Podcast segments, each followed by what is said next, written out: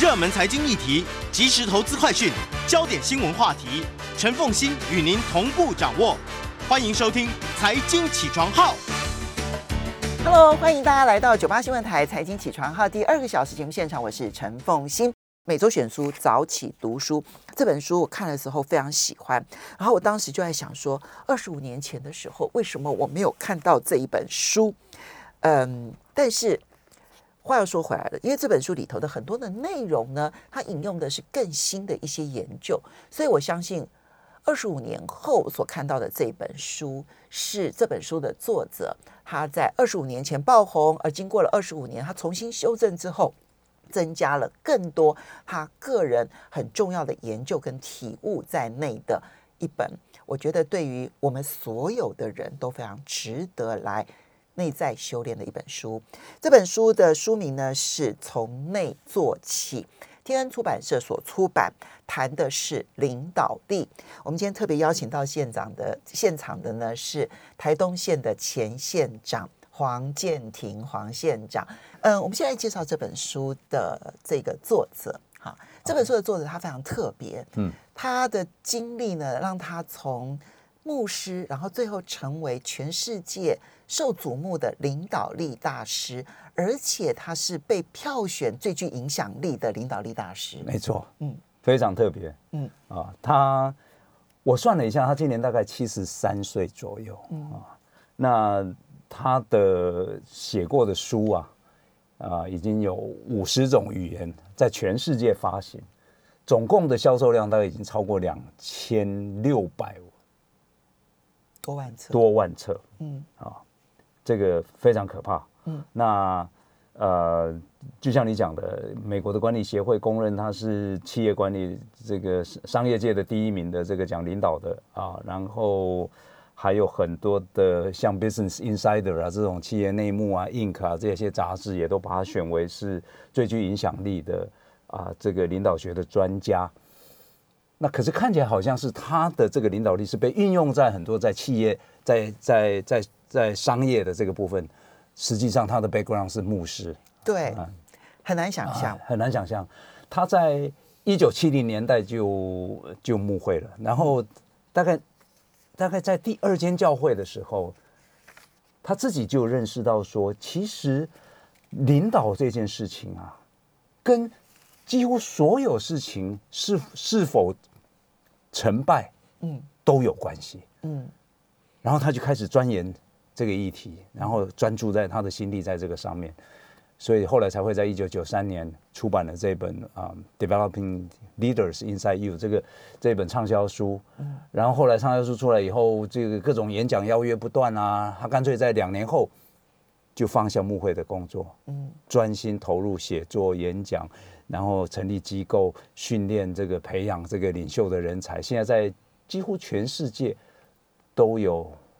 受过他的机构培养训练过的这样的领袖，所以这本书是他当年爆红的一本书啊。对，那也因为这本书改变了他的一生，然后呢，他改变他的职务的这个这个工作的方向。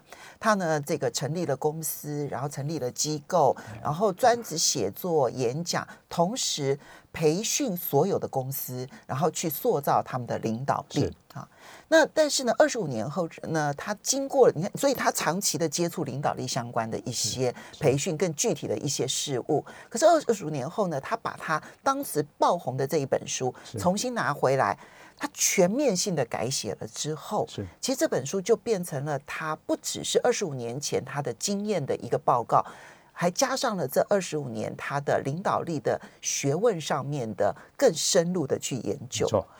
呃，约翰这个呃呃，约翰麦斯威尔呢，他我我觉得有一点是让我特别的敬佩他的，就是他去在当年他写这本书的勇气。因为一九九零年代，其实县长他你自己也是学金融出身的，你知道一九九零年代的时候，那时候管理最流行的其实就是效率，嗯，就是效率管理是，所以是嗯、呃，在二十世纪最后的十年最红的这个 CEO。其实库克他其实呃不呃最红的 CEO，他其实呢就是以执行管理效率著名的。是，所以那时候流行的所有的管理的学问，全部都，是我怎么样更有效率，怎么样精准管理，我怎么把成本降更低。可是这本书告诉你是说，其实你真的要把公司带好，你要从你的内心开始做起。这很颠覆当时的传统，可是却成为现在的主流。就是在讲说，领导的层次绝对是高过管理。嗯啊、哦，因为领导是更是针对人。嗯啊、哦，那管理是针对事情。嗯，那其实人对的事情才有可能对。嗯，in the long term 就是这样。这是更你更深的感受了 哈。对。那如果要用一本书来一一个字。啊，一一句话，对不起，一句话来介绍这一本书，你会用哪一句话？哦，我会说 这本书就是像刚刚你讲的，集结大师毕生的功力啊，然后最有系统的来论论述、讲述领导力啊最重要的十大面相啊。嗯，那。真的，它是一本不可以不读的经典之作。如果我想要改变我的人生，我会觉得。这十门课是每一个人都应该要必读的啊。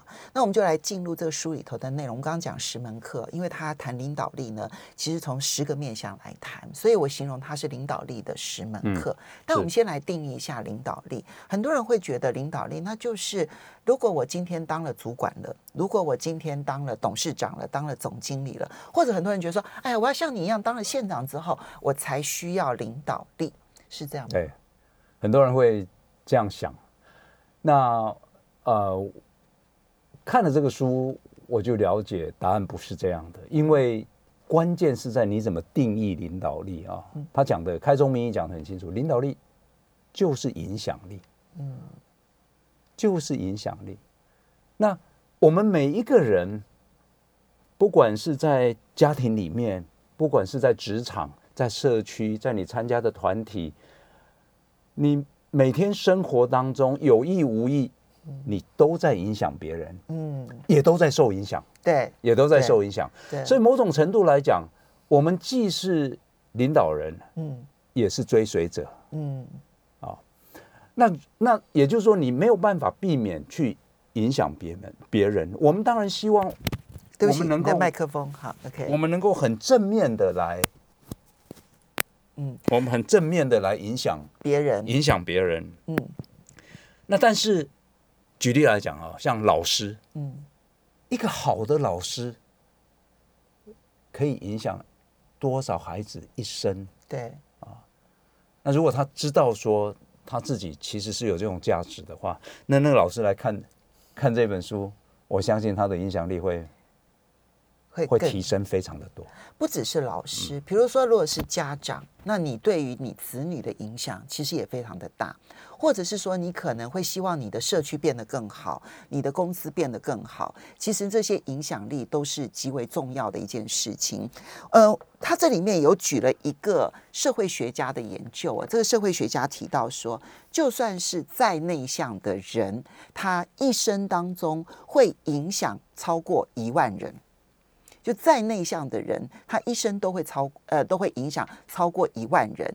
那如果你希望被你影响的人，到最后在影响你的过程当中，都是一个正向的循环的话，那其实每一个人都应该把自己的领导力更健全。但是领导力的定义确定了，它并不是只有这个，嗯，我要去领导别人，然后开开一家公司，或者是我要做一个什么样的事情。其实我们每一个人都要希望我们对别人有一个正向的影响力。那接下来我们就要来谈领导力，其实它特别提到了有五个层级，因为它并不是随着职位而来的，它是随着影响力而来的。那如果你认清了领导力有五个层级之后，你对于塑造自己影响力的呃影响力跟领导力这件事情的时候，你就会更理解你该做些什么事。对，我再补充一点，就是所以领导力不是天生，嗯，哎哎，这句话、啊、也跟也跟也不见得跟自己的职务完，只有跟自己的职务有关系。所以作者有谈到，每一个人对明天最好的投资，就是在今天培养你的。影响力有道理，嗯，所以很多这样的例子啦。其实包括摩西一开始也不是那种领导的 type 啊，啊，对，他跟摩他跟上帝讲说：“摩西被点选我拙口笨舌啊。”对，摩西被点选的时候 吓死了，吓死了啊。对，可是最后你看，他是带着几百万埃及人的这个犹太人出埃及的这样的一个领导人啊，所以都可以培养，这个这个是重点。好，那刚刚谈到那个五个阶段的领导，我是觉得这是这本书里面我觉得我对我来讲最受益的了啊。那怎么讲呢？因为他很清楚的把所谓的领导分成分成五个阶阶层，五个阶层啊。那比方说最低的那层就是职务，嗯。你因为有个职务，所以你就有人领导。你被迫要领导，人家不得不跟随你，嗯，不得不跟随你。好，那你知道这样的领导的话哈，那你跟同仁之间的关系是在那种职务的权利义务、权利义务的关系。那这什么意思呢？就是那他也他如果不认同你这个人，他也不会做超过他职务需要做的事情。没错啊，基本上就是这样啊。你也不能指挥他超过你职务授权给你的这个范围哦，那就停留在那样的关系。嗯，所以。那样的关系大概基基本上他，他他他必须要被被进一步升华到说，你跟部署跟跟随你的人之间是有好的人跟人之间的关系。我要认同你，对，你也认同我，我信任你，你也信任我。这个时候，我们之间是相互合作去往前冲，你就会在职务以外的权利义务关系当中。就会多做很多你意想不到的事，是那个所谓的 synergy synergy 重效就会出来了哈。嗯、所以很很多很在这个城市有一个最最有名的这个这个这个谚语或者是 motto，就是这个座右铭。他说：“People don't care how much you know，嗯，until they know how much you care。”有道理，你不要以为你当领导者，哇，我什么都懂，我我最厉害。底底下的人如果不认为你会 care 他们，你多懂那是你家的事。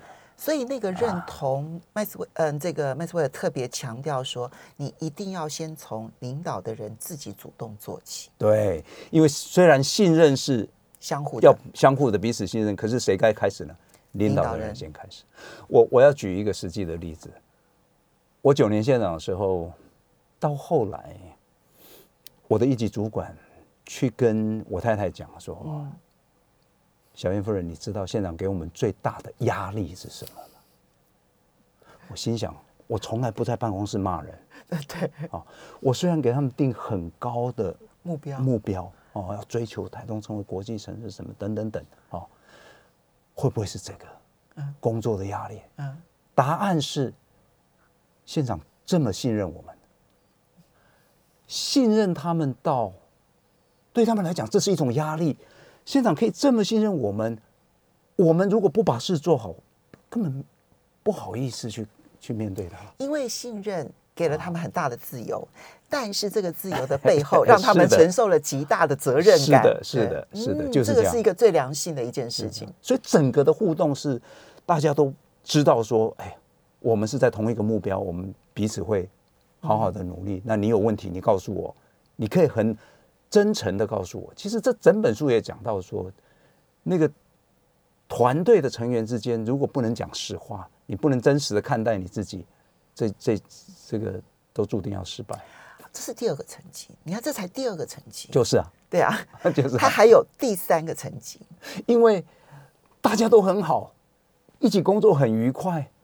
但是如果这个组织、这个团队没有办法创造出成果啊，那那跟久了，大家会觉得没有意义，心灰意冷。是，就是现场你对我们都很好哇，我们气氛都很好，但是台东没有进步，嗯，四年下来没有进步，看不到改变，嗯，那这个时候有志之士或者是那些比较有理想、有抱负的人，他会觉得说哇，那那跟在。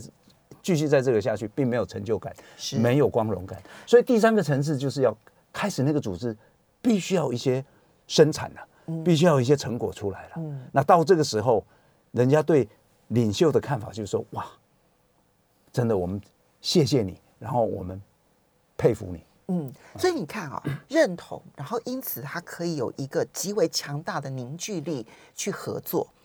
然后呢，合作了之后呢，还不够，你必须要有绩效，可这才是领导力的第三层次。我们要稍微休息一下。欢迎大家回到九八新闻台财经起床号节目现场，我是陈凤欣。每周选出早起读书为大家介绍的是天恩出版社所出版的《从内做起》。在我们现场的是台东县的前县长黄建庭啊，那也非常欢迎 YouTube 的朋友们一起来收看直播。嗯，县长，我们刚刚提到领导力的定义，领导力它其实是每一个人。不是天生具备，但每一个人都可以挖掘得出来的，因为它其实就是影响力。但是它还分五个层级，我们谈了，因为植物啊，就其实这个植物也可很多种，比如说我是个母亲，我下面有我有子女，嗯，那我对我的子女来说，我们彼此之间就会有那一种身为父母子女亲子关系互为影响的一些关系。好，那就是职务关系，职务的层级。但是接下来第二个层级是认同，那我们真心的认同他，真心的认同我，哈。到了第三个层级生产，就是说，我们必须要因为这个认同，因为这个合作而真的产生效益，对，那就会带来成就感。可是这样还不够，还有往上的层级，往上的层级会越来越难。啊，作者的意思就是说，我把层级这个这个勾勒出来之后，其实。你在面对每一个人、每一件事情的时候，你都不断的可以用这个。我跟这个人现在在哪一个关系？嗯嗯。那如果我是停留在第一个关系，那不行。嗯。我得更认真的去爬上第二个关系，然后继续往前走。好，那第三个层次已经是这个 group 已经有重效啦，已经很好啦，大家都很有光荣感，觉得说哇，为这个组织来来来来来来卖命等等。可是第四个层级是复制，就是。你要把领导、领袖这样的能力特质复制在别人更多的你的追随者身上，所以把他们的潜力也全部带动出来。所以这个己立立人，对不对？好，对，我站立好了，然后我去利人。对，就这个概念到了第四层级，其实是超级难的，超级难，因为你要有自信，你相信。虽然我这样子了复制了他们，然后让他们都能够成为很好的领导人，我不会因此有什么损失哈。这不只是自信，呃，最重要的是因为你太爱他们了，对，你希望他们每一个人都是独立的不得了，能够独当一面的好伴侣、好伴、好伴手。因为领导的概念就不是在为我，而是在为我们啊。如果这个我自己很好了，那你你有一天你还你还是会老，你还是会离开这个组织。那这个组织是不是能够继续这么好下去？除非在你交棒之前，你就已经培养了很多很多的好的领导人，然后他们也继续这样做下去。那这样子，这个组织啊，不管是政府，不管是企业，不管是一个团体、教会，它就可以很持。有永续的的能力，对，永续的走下去，嗯，是这样的概念。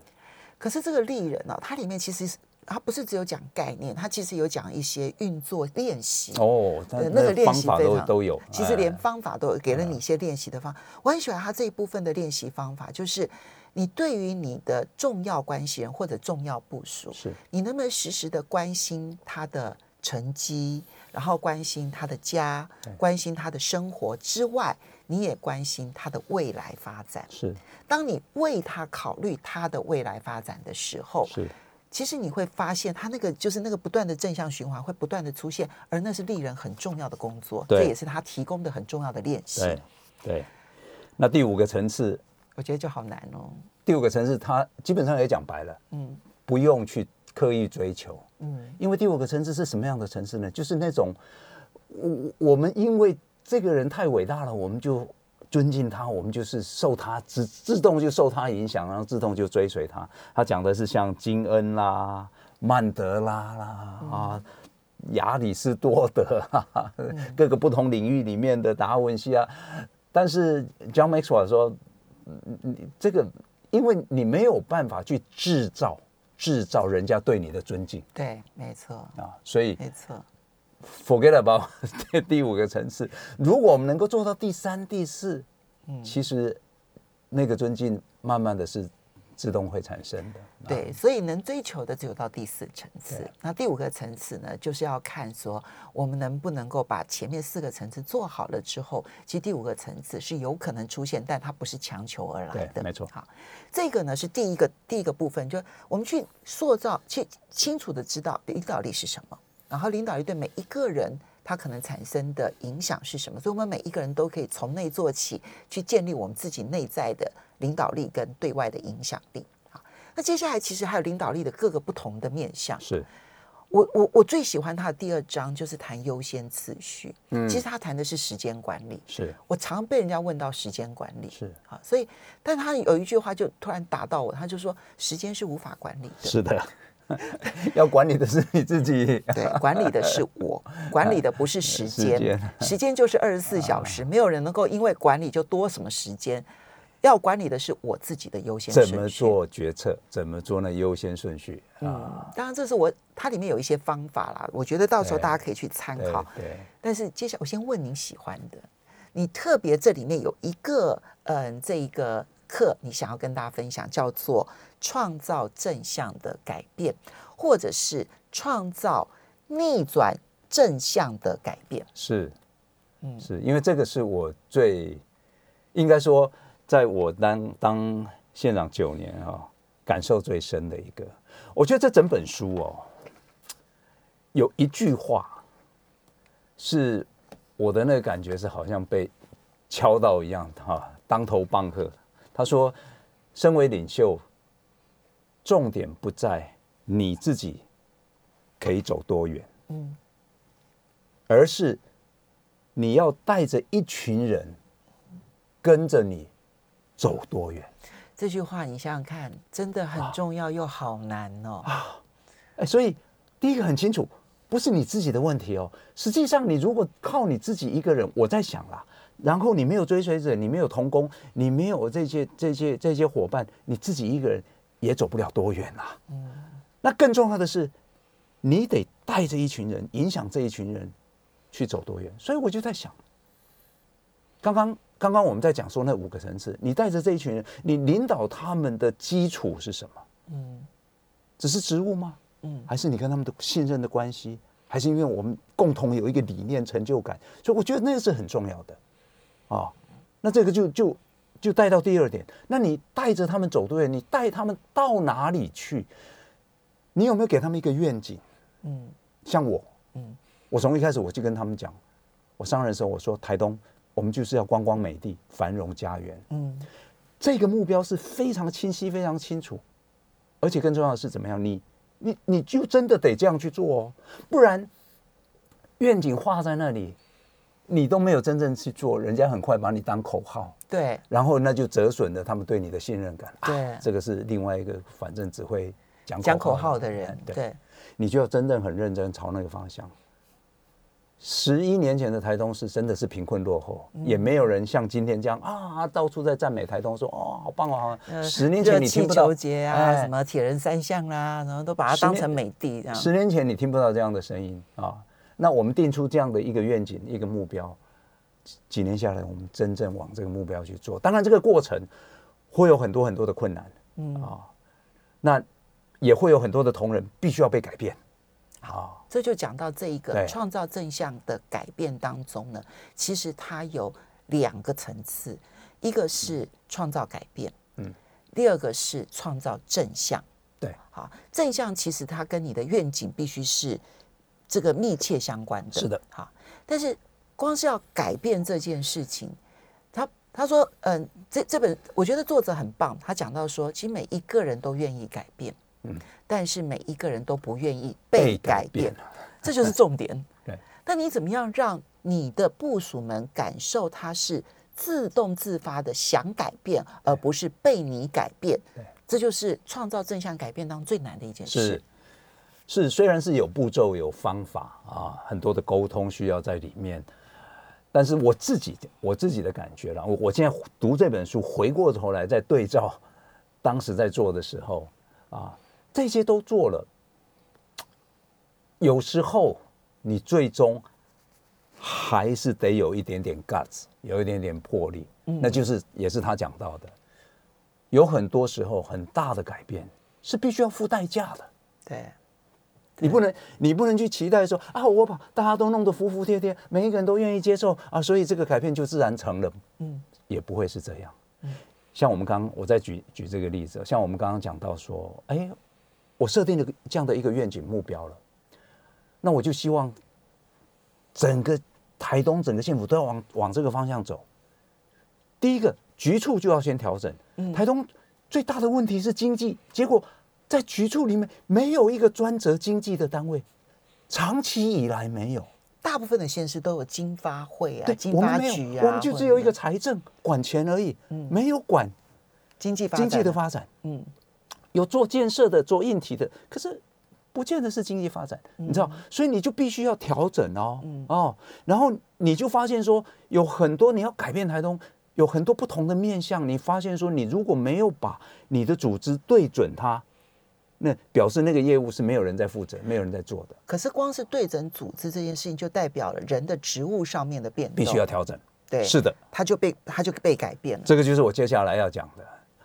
那我这个县政府的编制原本已经被框住了，嗯，你不可能再增加。你说你要增加国际。我要跟国际开始去接轨，做台湾的台东的国际化。你要推动智慧城市，这个都是以前没有的。对，所以你要加这些业务出来，你其他地方势必要减。对，但可可是人力又是满的，不可能让你增加，怎么办？嗯，所以有人的职务的调整。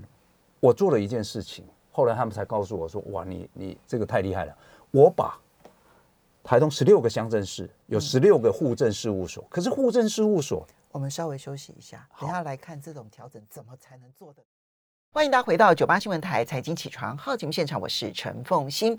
每周选书早起读书，为大家介绍是天恩出版社所出版的《从内做起》。在我们现场的是台东县前县长黄建庭，也非常欢迎 YouTube 的朋友们一起来收看直播。好，我们刚刚讲了领导力，其实就是影响力大的五个层次。然后，其实它里面提到的优先次序的选择，也是领导力非常重要的关键。其实他说穿了，就是我们每一个人都可以做到的时间管理这件事情。然后我觉得它里面提到的八十二十法则啦，它里面提到的就是你怎么去衡量你每一件事情的效益报偿跟对自己是不是真的重要，这些其实都是对于我们在现代社会里头，光是人的这个身处在现代社会都很重要。但是现场当然更有感受的就是创造正向改变。哈，其实光是要改变这件事情，你怎么不让人抗拒就很难。你刚刚提到说在台东县。你因为必须要去帮助台东县去迎接现代社会当中所需要的真正的事物，嗯，那你就必须要去调整很多的职务，对。可是你要知道哦，就是全台湾的公务文化就是以不变应万变，对。就公务文化都停留在那个职务那个领导力，因为我是主管，所以你要听我的。可是也只限于公务员法里头所规定的，你的权利是什么，你的义务是什么。除此之外就没了。那你现在调动我，你你居然改变我的我的这种安逸的生活，太可恶了。好，怎么做？这个公务员是最难被领导的一群，我必须讲。嗯啊，真的，因为有很多原因啊。第一个是他的他职务是被保障的，对，他考试经验基本上是被保障的，对。然后呢，你是他的领导没有错，但是你是有任期的，对。你是会走的，我会留在这里的。对，然后再加上各种各样的法规啦，真的是激励的制度也没有啦。嗯、其实他就就是在那慢慢慢慢爬格子嘛。所以在这样的架构底下，公务员会变成是少做少错啊，你不要来烦我。这样这样的心态，我觉得是很自残。还有一点就是他们长期被不当的领导。嗯，有道理。真的。嗯，长期被不当领导以后，他跟他的领导者没有信任关系。基本上都不会有信任关系，领导者常常用他来帮自己，为自己的利益来做事，而不是为我们。对，你去做这件事，你们做这件事情是为了下次我的选票的考量，不是真的因为这样做我们的会变好，整个地方会变好。嗯，所以这一点不能不能都只怪公务员，真的，我觉得是他们长期不当的被领导。嗯，哦，那刚刚讲到，我没办法，我必须调整人力。那所以我就把把这个检讨起来，我就把户政事务所，户政事务所电脑连线之后，其实它的业务已经降到很低了。可是每一个乡镇都有一个，而且它的主管还是八职等的啊，很多很多的容颜，嗯，无效人力在里面，嗯。啊，所以我就一次把十六个砍成只剩下四个，嗯，但你就多了十二个的编制去做别的事，是的，高阶的人去做编制做事，有的不愿意接受。很生气的离开了，有的就默默的接受了调整，然后去到新的职务上面去。可是整体讲起来，整个团队是变好了。当然，在那个过程当中，我没有跟他好好的谈，让他理解为什么是这个样子，什么等等等。如果有其他更适合他的职务，我们去做，尽量去做这样的安排。但这件事情有没有付代价？绝对有付代价。在下一次的选举，就很多到现在一还一直在为了这件事情到处在骂，耿耿于怀啊，什么的都有。那其实还不止这样啦，像我取消营养午餐这样的改革啊，讲是讲这件事，本来孩子在学校吃饭不要钱，那现在你这个县长来了，就变成要回到我们自己要付钱啊。虽然是一件事，其实它背后还是人的问题嘛，家长怎么看待？他自己来负担孩子的那个钱的事情，的钱，嗯，可是多半领导人不敢去付这样的代价，因为那个做下去被骂到很惨，嗯。啊，所以我觉得我就是透过去跟家长们沟通啊，我很欣慰的是一开始被骂得很惨，过了两年后，嗯，大家理解，嗯，大家支持，表达出来，那个从民调上面看到出来的是大家认同。这样这样做是对的，因为你们自己出钱之后，不用我公家出钱，我省下的钱就可以真正放在教育里面，嗯，把校园改善，把很多该做的事情做好。可是领导有没有在那个关键的时刻敢付代价去承担起来，然后让后面才让结果呈现出来，让大家看见？嗯，哦，我觉得这个改变很不容易，但是。如果不改变，那就是注定失败。所以，像他讲的说，他有其实九个程序。你仔细想一想，其实那九个程序跟你刚刚所提的那个步骤，其实这里面有很多吻合的。第一个，你要先，当你要先选定要改变什么东西，好，你先选定这个问题，对，把那个问题定义好，定义清楚。选定了之后呢，接着你自己先要编排好步骤，你自己不能慌乱，你先编排好步骤，接着调整它这中间的优先顺序。就像你讲，我现在如果要找到一些新的可以做新的事情的人，那我对于旧有的组织，我要做什么样的调整？这件事情你要先编排好步骤，然后接着你要把这个优先次序找清楚了之后，他其实提了一件事情很有趣，他说。通知关键人物是，但并不是通知所有人。在这件事情上面，透明不是必要的，而是通知关键人物，因为你要跟关键人物不断的沟通，让确定他们可以在就是你可接受的范围之内，他们也接受了，然后你也配合他们的调整，做了一些调整了，这个时候才开始执行。但是。一旦执行了之后呢，他有一句话，也是我觉得很多人在推动改变的时候呢，会忽略的，叫做给人时间接受。是，因为你要等待别人跟上来。就你刚刚讲的那句话说，领导力不是你一个人要走多远，对，而是你能够带着大家一起走多远，这才是领导力。所以你要给人时间接受。还有一件事情，我觉得是一般人很少会注意到的是。总是要指出大大小小的成功，对，鼓舞他们，激励他们，这个是非常重要的。这是我接下来一点点时间讲哦，改变那个公务文化，改变公务团队的那个文化啊，整体的文化，要把它从怕做事情、不想做事情，改成会积极、愿意、想要多走一里路、多做事情。这个这个过程，当然。他的要件很多，可是激励是非常重要。就讲到总是指出大大小小的成功。嗯，我做到什么程度？我是把每年自己的年终奖金一个半月的薪水全部拿出来，然后就设立一个叫台东金普奖，嗯，然后帮帮公务员办一个晚会，然后就颁奖。嗯，今年哪一个奖？最佳感动服务、最佳团队精神、最大奖金普奖，就把我自己的年终奖金分成这些奖项，然后奖金就给他们，而且是公开尊荣他们，那个效果好到不得了啊！嗯、当然方法还非常多，可是我觉得怎么样去激励他们，怎么样去爱他们，然后自己的态度是要像一个仆人一样，我是来 help 你们的，我是来帮助你们的，就像这本书也有提到仆人领袖这样的概念。嗯，可惜我们的时间不太够了，所以我觉得那个仆人领导这件事情，其实最早就是源自于麦斯威尔写的这一本书。那你，我觉得如果有兴趣的朋友，其实如果你想要增强自己的领导力，预准预备好自己的领导力的话，介绍你这一本《从内做起》。非常谢谢县长。